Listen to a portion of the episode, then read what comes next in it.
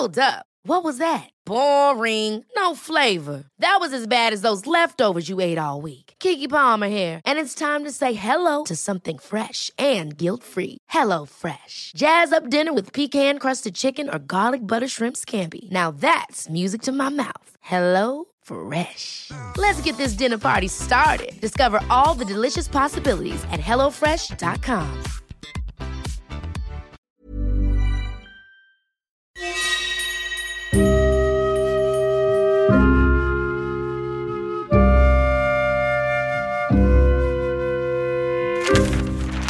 Série noire à la une.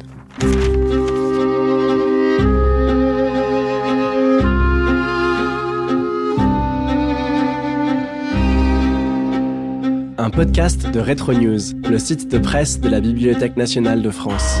Série noire Bienvenue dans Série Noire à la Une.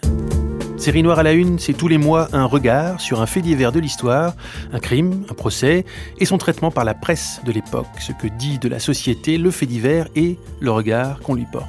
Série Noire à la Une, un podcast disponible sur toutes les plateformes. Je suis Thomas Baumgartner, bonjour à vous. Ce mois-ci, meurtre crapuleux, chasse à l'homme et fascination pour le mal, nous allons parler de Henri Pranzini.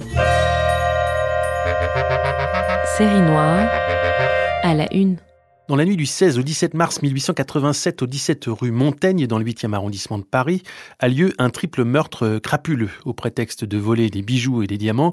Un individu a tué Marie Regnault, une demi-mondaine connue sous le nom de Madame de Montille, ainsi que sa gouvernante Anne Grémeret et sa fille prénommée Marie âgée d'une dizaine d'années. Le crime est d'une violence rare, les trois victimes sont égorgées et le coupable a pris soin de nettoyer la scène et il a pris son temps. Celui qui est bientôt confondu s'appelle Henri Pranzini et il devient d'une certaine manière la coqueluche de la presse de l'époque. Né en Égypte de parents italiens, il parle au moins cinq langues. Il a vécu une vie nomade, passant de l'Afghanistan au Belouchistan, en passant par la Perse et la Birmanie. Bientôt, à travers la presse, il a une image de bandit gentleman. Il fascine, et fascinera même après sa mort, puisque Henri Pranzini est bientôt condamné à mort. La presse française, à l'occasion de cette affaire, passe un cap clair, celui du sensationnalisme judiciaire. Le fait divers est co-construit par les journaux et la course à l'information qui fera vendre, mais le journaliste en concurrence avec la justice.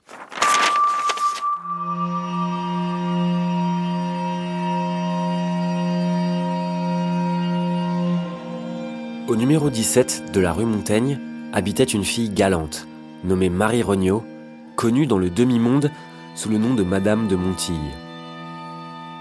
Hier matin, vers 8 heures, la cuisinière, une femme nommée Toulouse, descendait comme de coutume pour allumer son feu. Celle-ci sonna plusieurs fois, mais en vain.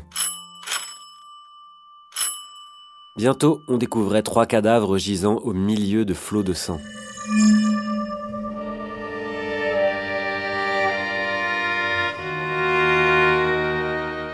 Marie Regnault, en chemise, étendue à terre au pied de son lit, semble avoir été frappée au moment où elle descendait de son lit.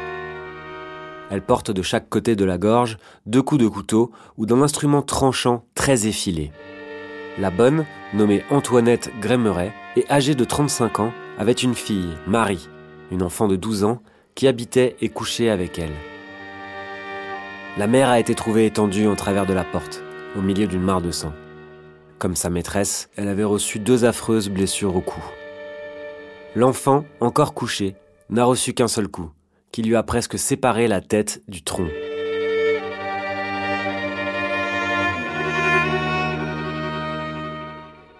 Marie Regnault était âgée d'une quarantaine d'années et originaire du département de la Haute-Saône. Elle était brune, grande et forte. Ne se contentant pas de ce que lui donnait son amant, elle rentrait souvent avec des inconnus, auxquels elle offrait une hospitalité passagère. L'assassin doit être un de ses hôtes à la nuit. Avant-hier soir, au moment où il éteignait le gaz, le concierge de la maison aperçut, mais sans bien le distinguer, un homme qui monta en donnant le nom de Madame de Montille. Le drame de la rue Montaigne, dans le 19e siècle, le 18 mars 1887. Avec nous pour parler de Henri Pranzini, le chéri magnifique de la belle époque, nous sommes avec Claire Blandin et Frédéric Chauveau. Bonjour à tous les deux. Bonjour. Claire Blandin, vous êtes historienne, spécialiste de l'histoire des médias, de l'histoire culturelle de la France contemporaine et de la représentation des femmes et du genre. Professeur des universités, vous faites partie du laboratoire des sciences de l'information et de la communication de l'université Sorbonne Paris-Nord. Et nous avions déjà eu l'occasion de nous entretenir avec vous dans un épisode précédent de Série Noire à la Une consacré aux faiseuses d'anges. Frédéric Chauveau, vous êtes professeur émérite en histoire contemporaine de, à l'université de Poitiers. Vous êtes spécialiste de l'histoire de la justice pénale, de la violence, du crime au 19e et 20e siècle, mais aussi des corps malmenés. Et vous êtes l'auteur de L'affaire Pranzini, aventurier don et tueur de femmes, point d'interrogation, paru en 2018 chez Georges Éditeur. Alors, à l'une et à l'autre, la première question, c'est de qui, de quoi va-t-on parler aujourd'hui? Est-ce qu'on va parler d'un héros, d'un anti-héros, d'une fascination collective, d'un tournant dans l'histoire de la presse? Claire Blandin alors de mon point de vue, euh, bien sûr, d'un élément dans cette histoire des faits divers à l'intérieur des grands quotidiens de cette belle époque, une étape, euh, un fait divers qui est au croisement de, plusieurs histoires finalement, de plusieurs euh, directions de développement, et c'est ça qui est passionnant et qui est, qui est très particulier sur cette affaire Pranzini qui concentre des transformations médiatiques, sociales, politiques et culturelles. Frédéric Chauveau. Henri Pranzini, pour le lectorat, c'est à la fois un, personnage qui suscite une sorte d'admiration. On, dit que notamment c'est un don Juan et il y a une correspondance particulière et il y a des extraits de ces journaux qui montrent à ce moment-là une transformation euh, d'une partie du contenu de la presse. Mais c'est aussi pour euh, un certain nombre euh, d'observateurs une sorte de génie du mal. Et puis il y a quelques voix discordantes qui se font entendre en disant ben, finalement peut-être que c'est aussi une erreur judiciaire, une de plus dans la mesure où jusqu'à présent, il a toujours été doux, il n'a jamais fait preuve de violence, quel que soit le, le théâtre qu'il a pu fréquenter. Et donc on invente à ce moment-là quelque chose qui va hanter un petit peu l'institution judiciaire, c'est l'homme gris, c'est-à-dire un deuxième homme, qui est donc euh, l'auteur euh, du crime sanglant, mais qui lui n'a pas été arrêté. Description dans Le Matin, le 23 mars 1887, donc on est quelques jours après le crime seulement. Henri Pranzini est âgé de 30 ans, peut-on lire dans Le Matin. C'est un garçon de taille moyenne, un peu gros, mais bien découplé et d'une force colossale. Les cheveux sont châtain clair, ainsi que la barbe qu'il portait encore tout entière et taillée en pointe vendredi soir. Son père mourut en lui laissant une certaine fortune qu'il dissipa rapidement. Il entra alors euh, dans l'administration des postes italiennes. Remarquablement intelligent, parlant couramment l'italien, le français, l'anglais et l'arabe, sachant un peu le grec, il ne tarda pas à prendre dans le bureau de poste une situation particulière dont il abusa pour opérer des détournements se montant à 5 ou 6 000 francs. On est là donc quelques jours après, euh, quelques heures même après son arrestation et dans le matin, il y a déjà une description, on a l'impression, voilà, de, on est en train d'établir la figure d'un homme d'exception d'une certaine manière. Quoi qu'il en soit et quoi qu'il ait fait, c'est un homme d'exception qui est en train d'être dessiné en quelque sorte, Frédéric Chauveau. Oui, tout à fait. C'est un homme qui, sort euh, quand même de l'ordinaire parce que à cette époque-là, maîtriser parfaitement donc euh, cinq langues, être notamment donc le traducteur officiel euh, de, de l'armée britannique au moment de la campagne du Soudan, c'est quelque chose d'absolument donc exceptionnel cette vie nomade, effectivement, en fait un homme, euh, un homme à part. Alors, je parlais d'un profil qui était ainsi dessiné dans le matin. C'était pas un mot euh, euh, par hasard, puisqu'il y a la question de l'image qui rentre dans justement la circulation de cette figure, de cette figure du bandit et du coupable, bientôt dénommé coupable, Claire Blandin l'image dans la presse à cette, époque-là. Tout à fait. Alors 1887, ça veut dire bien sûr qu'on est dans un croquis dessiné, mais l'affaire Pranzini euh, va avoir cela de particulier d'une première diffusion justement d'images. Alors on a les images des trois victimes hein, qui euh, paraissent très rapidement dans le Petit Parisien, et donc on va euh, avoir une circulation de ces images. Quand on parle de, circulation de représentation, hein, ici, ce sont bien des représentations iconographiques. Donc ça, euh, c'est un élément important. Ça veut dire que le fait divers, à partir de là, est un discours qui est à la fois un discours rédactionnel, hein, un texte, mais aussi un texte qui est illustré. Et ces illustrations vont prendre, on le sait, beaucoup plus, enfin de plus en plus de place dans euh, ce type de presse les décennies avançant. On invente aussi une nouvelle figure de criminel avec Prandini. C'est le, personnage du, du du, Levantin, de l'assassin donc oriental aux mœurs euh, absolument suspect et qui est prêt à tout. Et donc là, c'est une nouveauté quand même dans la construction des représentations et des figures criminelles. Alors effectivement, euh, les mots rastaquaire, les mots macaroni même sont écrits dans la presse, mais en même temps c'est comme une forme de ce racisme italien, il est dans l'époque, c'est-à-dire que la presse l'écrit en se disant qu'ils sont sur la même longueur d'onde que le lecteur. Il n'y a pas de dissonance à ce niveau-là. Ce qui est intéressant pour nous là, c'est que c'est effectivement une figure individuelle euh, de criminel qui se construit. Les faits divers euh, qui sont donc au cœur de cette belle époque insistent sur ces formes de criminalité individuelle. On n'est pas dans euh, une explication sociale du crime, on est dans une sorte de tribu étrange qui sont les criminels et qu'on va essayer de débusquer. Il y a aussi une forme de narration qui s'installe avant même l'arrestation de, Pranzini, puisqu'il y a d'abord une fausse piste avec un certain Gaston Kessler, qui est décrit lui aussi dans la presse, avant que certains objets finissent par confondre Pranzini, notamment une montre en forme de cœur ornée d'émail bleu. Donc on est véritablement dans, une, dans un récit, il y a quelque chose de quasiment romancé et qui tombe dans ces pages de, de faits divers et qui commence à établir une forme de, de succès, on va dire, ou de course-succès de la part des journaux, Frédéric Chauveau? Oui, tout, à fait. Alors, si on prend simplement donc un périodique qui se situe à ce moment-là comme plus neutre, qui veut pas forcément être racoleur, le, Figaro, eh bien, euh, si on, regarde et si on fait attention donc à la manière dont la description de la scène de crime est réalisée, là, on est véritablement dans un récit. C'est euh, c'est une, une transfiguration qui vaut tout à fait donc les séries policières ou criminelles contemporaines, puisque on, on va dans le détail, on décrit le tapis, on, on, exagère même dans la description, parce que on dit que jamais on avait vu dans le regard de Madame de Montil une telle euh, désespérance et un tel effroi, alors qu'en fait, elle était à ce moment-là couchée sur le ventre. Donc c'est impossible, mais peu importe. C'est-à-dire que quand on lit l'article euh, comme ça dans la continuité, on est pris et on est saisi par une sorte véritablement d'effroi. Et ça, c'est le récit qui captive le lectorat. C'est un moment clé du développement du sensationnalisme de la presse, euh, Claire Blandin? Oui, tout à fait. Et c'est une construction, on le voit bien, qui est une construction en feuilleton en fait.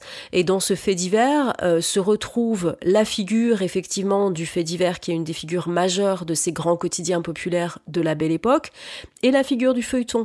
Et ce qu'on a ici, c'est la construction d'un feuilleton qui relève pratiquement de la littérature policière. Hein. Si on regarde les titres des articles dans le Petit Parisien, au mois d'avril, on a d'abord le signalement anthropométrique, après on a les empreintes sanglantes, après on a l'expert anthropométrique donc voilà, on a toutes ces figures du roman policier, en fait, euh, qui sont en train de se mettre en place.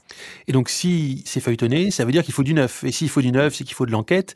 Est-ce que le journaliste enquêteur, euh, mélange de faits diversiers euh, et d'enquêteur tout court, apparaît à ce moment-là? Il y, a, il y a un nouveau journaliste qui apparaît à ce moment-là, Claire Blandin? On est passé en quelques décennies d'hommes qui étaient des hommes de plume, qui collaboraient euh, à ces publications, à une véritable professionnalisation. Hein. le terme même de, journaliste est tout juste en train de s'imposer dans ces années 1880. Euh, Et effectivement, une des tâches de ces journalistes, ça va être le reportage, ça va être les reporters, ça va être d'aller sur le terrain, d'aller chercher les informations. Et la relation de ce groupe professionnel avec un autre groupe professionnel qui est également en mutation à ce moment-là, qui s'appelle la justice et qui s'appelle la police, est très importante et est au cœur de ce développement du fait divers, bien sûr.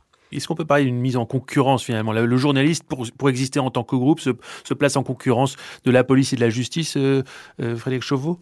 Police qui est assez désorganisée d'ailleurs à cette époque-là. Oui, parce que c'est les, vrais débuts de la police judiciaire euh, parisienne, avec euh, l'invention aussi, par exemple, des, portraits robots qui va commencer donc à se, se, mettre en, place. Mais euh, à, ce moment-là, les différents journaux vont jouer sur l'accord de la concurrence, parce que chacun va essayer de montrer que il apporte du neuf dans ce spectacle judiciaire.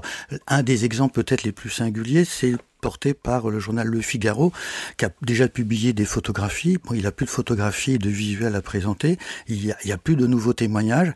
Et donc, à ce moment-là, il va inventer un référendum auprès des lectrices en disant si vous, vous aviez été l'amoureuse d'Henri Pranzini, est-ce que vous l'auriez dénoncé à la police? Donc on, on, fait tenir en haleine le lectorat. Évidemment, c'est quelque chose qui est absolument sensationnel et chacun guette les résultats du référendum. Quand on parlait de concurrence entre journalistes et euh, justice et police, il y a effectivement cette histoire de l'arrestation d'Henri Pranzini, donc euh, quelques jours après le crime. Euh, il se trouve que François Goron, qui est le sous-chef de la sûreté, l'apprend par la presse. Lui-même l'apprend par la presse c'est un rédacteur du journal des débats qui l'informe dans son bureau, dans son propre bureau, par euh, le biais d'une dépêche qui était envoyée par leur correspondant de Marseille, puisque Pranzini a été arrêté à Marseille. Euh, et François Goron dit J'étais stupéfait, ainsi c'est un journal qui nous apportait la nouvelle de l'arrestation de l'assassin de la rue Montaigne, ou tout, au moins d'un complice qui recelait les bijoux volés. aux chinoiserie de l'organisation policière, sainte routine qui fait que la police ignore tous les progrès de la science et que le téléphone et le télégraphe ne profitent qu'aux voleurs, aux assassins et aux journalistes.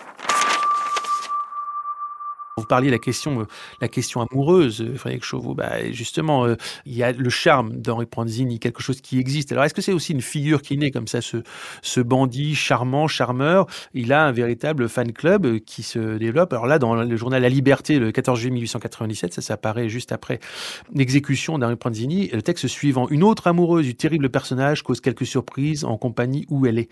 C'est cette Parisienne dont on s'est tant entretenu depuis quelques jours et dont les lettres ont fait sensation. Le fait que ces lettres annoncent une distinction qui est vraiment fourvoyé dans le dessous de l'épouvantable drame, mais il ne faut pas non plus oublier jusqu'où peut tomber une femme d'élite elle-même quand par hasard elle est engagée sur certaines pentes. Donc évidemment toujours cette position euh, morale, moralisante, mais euh, c'est quoi ce charme? Il y a un côté Arsène Lupin chez Henri Pranzini, Frédéric Chauveau?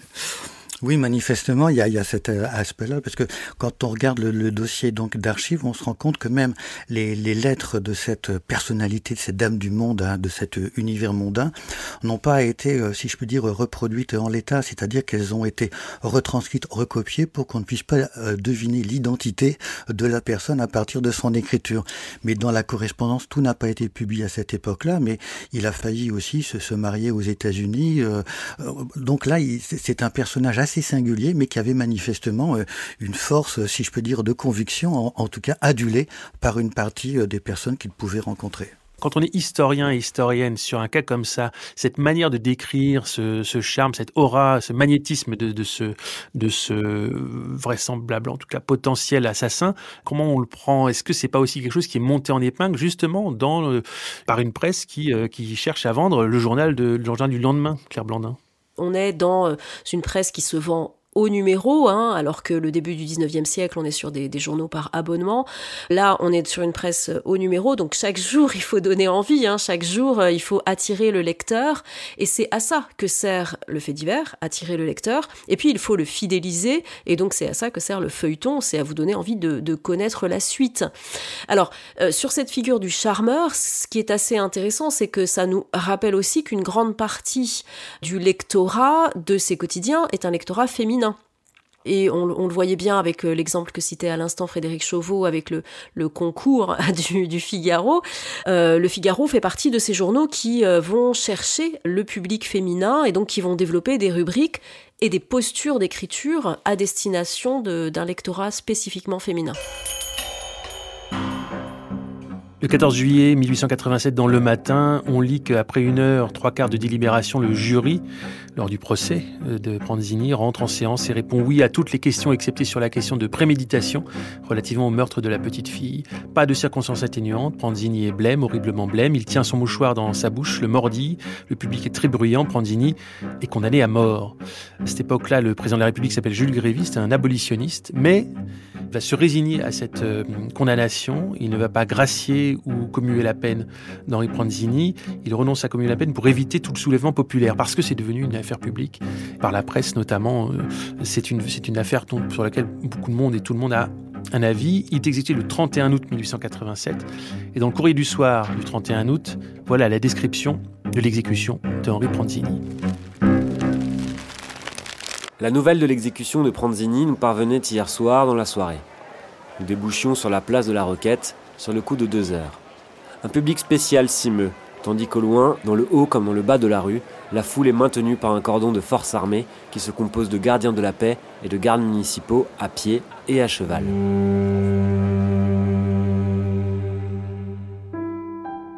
Les journalistes que leur devoir amène, comme nous, sont contraints de se hausser, à grand-peine pour ne rien voir, par-dessus les épaules des premiers occupants. Plus tard seulement, on fait droit à leur requête de se grouper près de la porte, hors des balustrades. Debler s'avance le premier et distance le groupe allant droit à sa machine. Voici Pranzini, entouré des aides, avec le vénérable abbé Fort derrière lui. Il est horriblement pâle, blanc comme un linge. Comme les aides veulent le soutenir, laissez-moi, leur dit-il, et il marche. Il est arrivé au pied de la guillotine. tourné comme s'il voulait causer aux assistants de gauche. Les aides le saisissent alors par les épaules et le poussent contre la planche qui bascule. Le jeu de la lunette lui en serre le cou, c'en est fait. Le déclic est empoigné par M. Desblair, et le couteau tombe en son énorme poids. Un bruit sourd, donnant l'impression d'un broiement d'os, retentit. Cinq heures sonnent, Pranzini a enfin satisfait à la justice les hommes.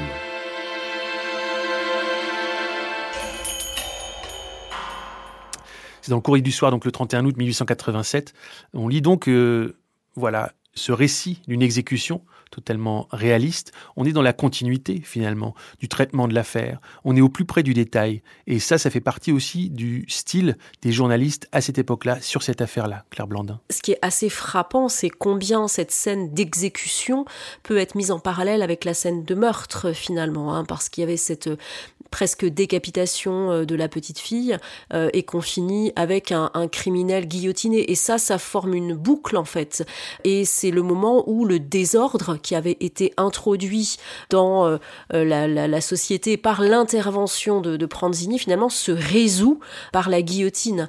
Donc on a un achèvement de cet épisode de fait divers avec la scène d'exécution. Alors c'est un achèvement avec un très large post-scriptum, on va dire, parce qu'il y a Pranzini ne cesse pas de fasciner. Et ça, ça fait partie aussi de la particularité de, son cas et de cette affaire. Frédéric Chauveau, le euh, Pranzini post-mortem, euh, il continue à y avoir des discussions, des débats, y compris entre la presse et la justice.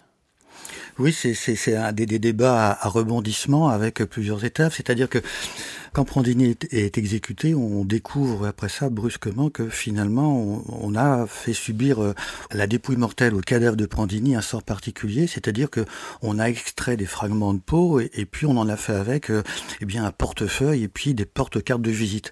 En fait, quand on lit les rares mémoires de deux médecins légistes qui sont diligentés par la justice, c'est des pratiques qui existaient avant, très discrètes, mais qu'on retrouve également après. Mais à ce moment-là, il y a un véritable scandale. Et puis il y a un certain nombre de journaux qui demandent à ce moment-là à ce que eh bien le gouvernement, en tout cas donc les autorités de tutelle euh, démissionnent.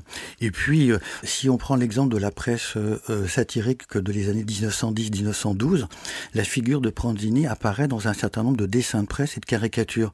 Et ces dessins sont pas forcément accompagnés de légendes. C'est-à-dire qu'on voit bien le nom de Pranzini. Et donc pour le lectorat, c'est une affaire qui évoquait évidemment quelque chose. Il n'y avait pas besoin de lui rafraîchir la, la mémoire. Il fixait ça tout à fait donc dans un contexte. Mais qu'on retrouvera après euh, au cours de, de, de l'entre-deux-guerres, puisque c'est, euh, si je puis dire, dans ces, ces, rebondissements journalistiques, le fait que la petite Thérèse de Lisieux, euh, au moment de, de l'exécution, euh, n'écoute pas les recommandations paternelles et lit le journal La Croix qui était sur la table du salon, et c'est là où elle découvre que l'on va mettre à mort donc un grand criminel. Elle prie toute la nuit, et puis le lendemain, donc, elle découvre que finalement Pranzini a tendu les lèvres vers le crucifix qu'on lui tendait. Donc finalement, c'est le début d'une religieuse. Et lorsque Thérèse de Lisieux va publier des mémoires dans les années 30, eh bien, elle va réactiver, sans forcément le faire exprès, l'affaire Pranzini, qui va également être jouée au théâtre dans ces années-là. Donc, c'est une affaire sans fin. Et puis, plus tardivement encore, après la Seconde Guerre mondiale, avec l'ORTF, en votre âme et conscience, une émission de télévision particulière avec un dispositif singulier, eh bien, l'affaire Pranzini est présentée à ce moment-là aux téléspectateurs et on leur demande de se mettre à la place du jury. Et vous, quelle aurait été votre décision? Il y avait cette question justement de, de l'autopsie, l'enjeu autour de l'autopsie. Une certaine presse demandait que l'autopsie soit publique, que les résultats soient rendus publics. Alors c'était la suite de ce qu'on évoquait à l'instant, cette concurrence, cette mise en cause par la presse de la police, de la justice et du mécanisme autour. Et puis il y a, c'est l'époque aussi euh, l'anthropométrie et de la physiognomonie, c'est-à-dire euh, retrouver à travers les, spécificités physiques des criminels une, une forme de destination, de prédestination. À noter par exemple dans le petit journal du 3 septembre 1897, on parle des arcades sourcilières proéminentes, des muscles des yeux très développés de Pranzini, un globe de l'œil saillant, des paupières volumineuses, une insensibilité morale, une impassibilité, une humeur vagabonde, une sentimentalité exagérée, un cynisme constant. Donc on mélange et Ouais, des, des, spécificités morales et des spécificités physiques, mais c'était euh, c'est l'époque aussi. On cherche à déterminer des caractères à travers des traits physiques, c'est ça? Ça vient plutôt de la sociologie, de la criminologie italienne, où on invente en fait le criminel né. Alors évidemment, c'est rassurant, c'est commode. À ce moment-là, à l'intérieur de la grande catégorie des criminels, on invente des sous-catégories, et puis on mesure absolument tout ce qui est possible, que ce soit le nez, les oreilles, euh, l'envergure des personnes, voilà.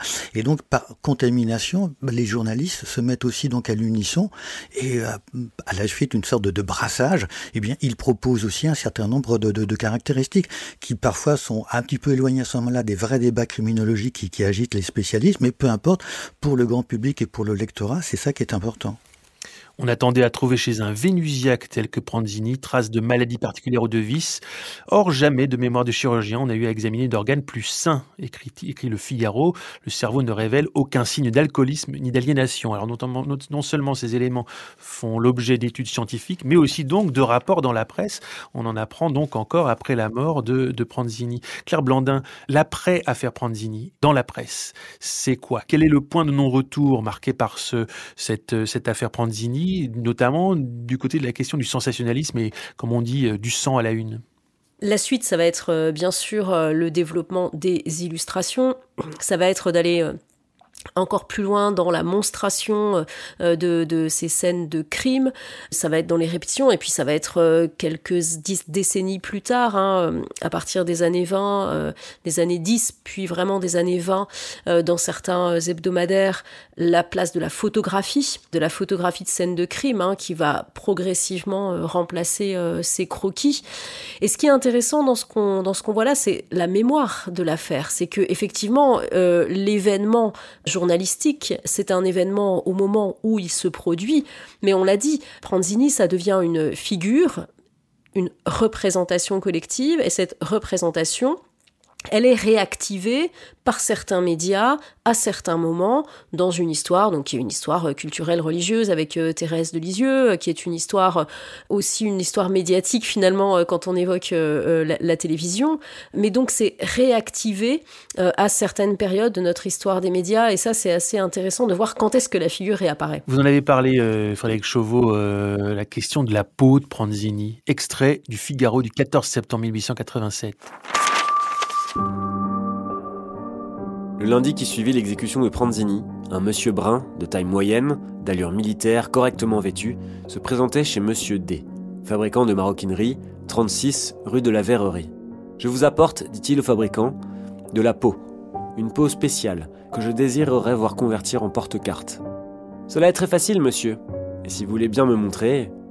Le monsieur déplia avec précaution un petit paquet et mit sous les yeux du fabricant un morceau de peau grand à peu près comme une demi-feuille du Figaro. C'était de la peau très blanche, très fine, très souple. Qu'est-ce que cela? s'écria M. D, stupéfait. On dirait de la peau humaine. Justement, répondit en souriant le visiteur, c'est la peau de Pranzini. Mais comment? Voici ma carte, qui vous expliquera tout. Monsieur D, en effet, à la lecture du nom inscrit sur la carte qu'on lui présentait, n'eut plus d'objection à faire, et samedi, il livrait à son client, moyennant la somme de 15 francs, les deux porte-cartes demandées. À qui était-il destiné Nous le savons, mais pour le moment du moins, il ne nous est pas permis de le dire. C'est égal, 7 francs 50 un porte-carte en pot de Pranzini, ce n'est vraiment pas cher, et il y a certainement des Américains qui ajouteraient 2 et même 3 zéros à ce chiffre pour posséder un bibelot pareil. Voilà donc dans le Figaro du 14 septembre 1887, une histoire à la fois qui mêle euh, réalité et fiction, une forme de mystère, une impossibilité de vérifier. On est dans le mythe. Bon, il se trouve que c'est vrai puisqu'il y a eu, euh, il y a eu des, même des démissions, je crois, suite à cette, euh, à cette, à cette histoire rendue publique par, par le Figaro. Et là, on n'est plus dans la fascination, on, est dans la fétichisation, Frédéric Chauveau. Oui, tout à fait. sans compter qu'à cette époque-là se pose aussi la question du, statut du, cadavre, du corps mort. C'est-à-dire qu'il n'y a pas de protection donc juridique. On, a même, par exemple, quelques affaires assez sordides de, de viol de cadavres. Et à ce moment-là, il n'existe pas de qualification. On est obligé, par exemple, d'user d'un artifice en évoquant la destruction de, de, de, de tombes. Et un débat, à ce moment-là, commence à apparaître à partir de l'affaire Pranzini. Alors là aussi, c'est réactivé par euh, d'autres affaires un petit peu similaires et, se pose bien pour la société quand même la question donc de la protection juridique du corps mort et avec des questions morales sur sur sur le sur le respect. Alors c'est pas tranché à ce moment-là, mais au moins pour la première fois, ça arrive véritablement sur le devant de la scène. Mmh, dans le débat dans le débat public. Alors il y a une question quand même qui qui se pose, c'est celle de la culpabilité réelle de Pranzini. Vous en parliez au tout début de notre discussion, Frédéric Chauveau. Il y a cette figure qui se retrouve dans la presse, celle de l'homme en gris, le comparse mystérieux, qui se retrouve, figure qui sera réutilisée plus tard. il y a peut-être un complice, on ne sait pas, et il reste malgré tout euh, cité comme une sorte d'hypothèse. Il faut être prudent, mais quand, on lit le dossier judiciaire, il y a quand même la place pour le doute. Manifestement, donc Pranzini était là. Quand on lit son interrogatoire, en toutes les, scènes, il y, a, des éléments, des, artifices, des, aspects qui sont farfelus, mais le passage à l'acte qui, qui, intéresse plutôt donc là les psychologues, les psychiatres ou les aliénistes, n'a pas été interrogé au moment de l'affaire.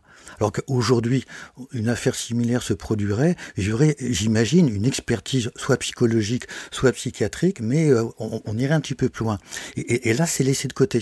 Et donc, effectivement, donc à l'arrivée sur les mécanismes du passage à l'acte, sur la logique du passage à l'acte, tuer trois femmes à l'arme blanche, ça a été dit tout à l'heure, elles ont pratiquement été détronquées Paul Broardel, qui est appelé comme expert judiciaire, dit à ce moment-là qu'elles ont été pratiquement donc assassinées avec la science du boucher. Mais en, en, en tout cas, il y a bien donc euh, une violence considérable qui interroge. Et c'est pour ça qu'il y a un point d'interrogation à la fin de votre titre, la titre de, de, de votre livre, l'affaire Pranzini, aventurier dont Juan et tueur de femmes, point d'interrogation, qui est paru chez Georges Éditeur en 2018. J'imagine que le point d'interrogation est, est, pour cette raison. Entre autres.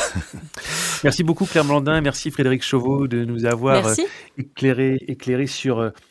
Henri Pranzini, le chéri magnifique de la belle époque. Je mets des guillemets évidemment. Euh, Frédéric Chauveau, si je ne me trompe pas, vous avez aussi publié au début de 2023 un livre d'entretien avec Michel Perrault, l'historienne Michel Perrault, Punir et comprendre, c'est paru aux presses universitaires de Rennes. Merci à tous les deux. Merci. Merci C'est donc terminé déjà cette, ce 15e épisode de Série Noire à la Une, la presse et le crime, le podcast de Retro News, le site de presse de la Bibliothèque nationale de France. Ce podcast a été préparé par Clémence Marie, réalisé par Guillaume Giraud et produit par Wave Audio avec l'aide de toute l'équipe de Retro News, Étienne Manchette, Julie Duruflé, Flora Étienne, Thomas Baumgartner au micro. On se retrouve dans un mois sur toutes les plateformes et sur retronews.fr pour plonger dans l'histoire de la presse avec une autre Série Noire à la Une. Série Noire à la Une.